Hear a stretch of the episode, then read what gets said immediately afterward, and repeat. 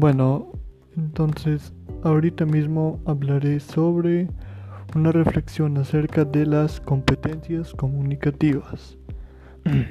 Primero que nada, ¿qué es la competencia comunicativa?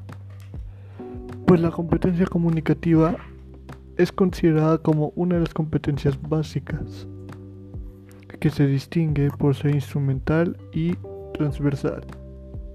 Es decir, no hay conocimiento ni disciplina que no requiera de la competencia comunicativa, como no hay interacción humana que no haga uso de ella.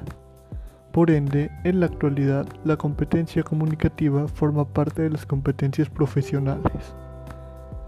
En la comunidad académico-científica se habla de la competencia didáctica, competencia investigativa, discursiva, literaria, lingüística y por supuesto la competencia comunicativa, entre otras más.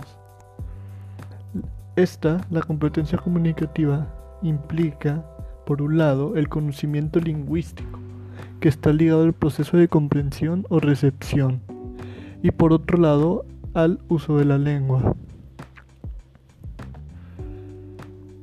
En la actualidad, hablar es una habilidad indispensable para lograr nuestros objetivos, para interrelacionarnos con los demás y establecer vínculos familiares, sociales, profesionales y laborales, entre otros.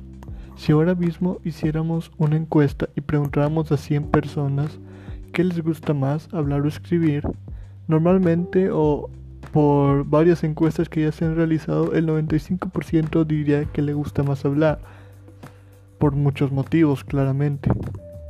En cuanto a cómo lo utilizamos la competencia comunicativa en nuestra vida cotidiana, pues la utilizamos para casi todo. Más que nada para el habla, como ya había mencionado, que es la mayor forma de comunicación que utilizamos.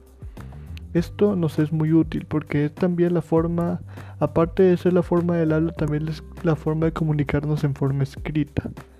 La competencia comunicativa siempre está presente en nosotros, aunque no lo sepamos. Gracias a esta es que existen las diferentes formas de comunicación.